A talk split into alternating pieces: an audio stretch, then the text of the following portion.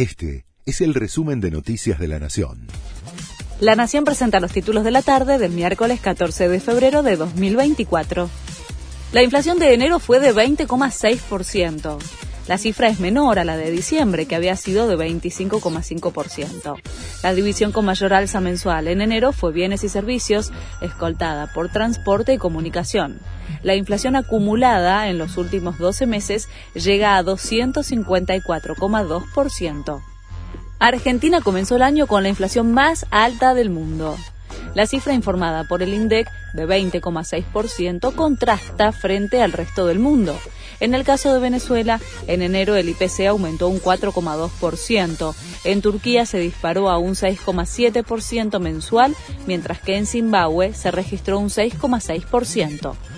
El boleto de subte subiría a 757 pesos en junio.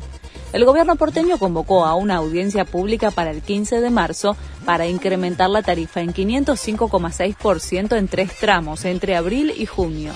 De aprobarse el esquema propuesto por el gobierno, el viaje llegaría en abril de 125 pesos actuales a 554 pesos y a partir de mayo a 667 pesos.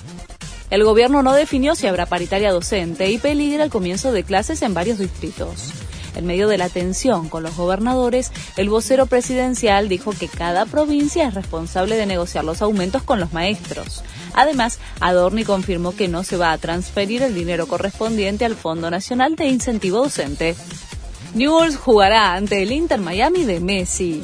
El club donde Leo jugó de chico visita mañana a su club actual en un amistoso que comenzará a las 21.30 hora argentina.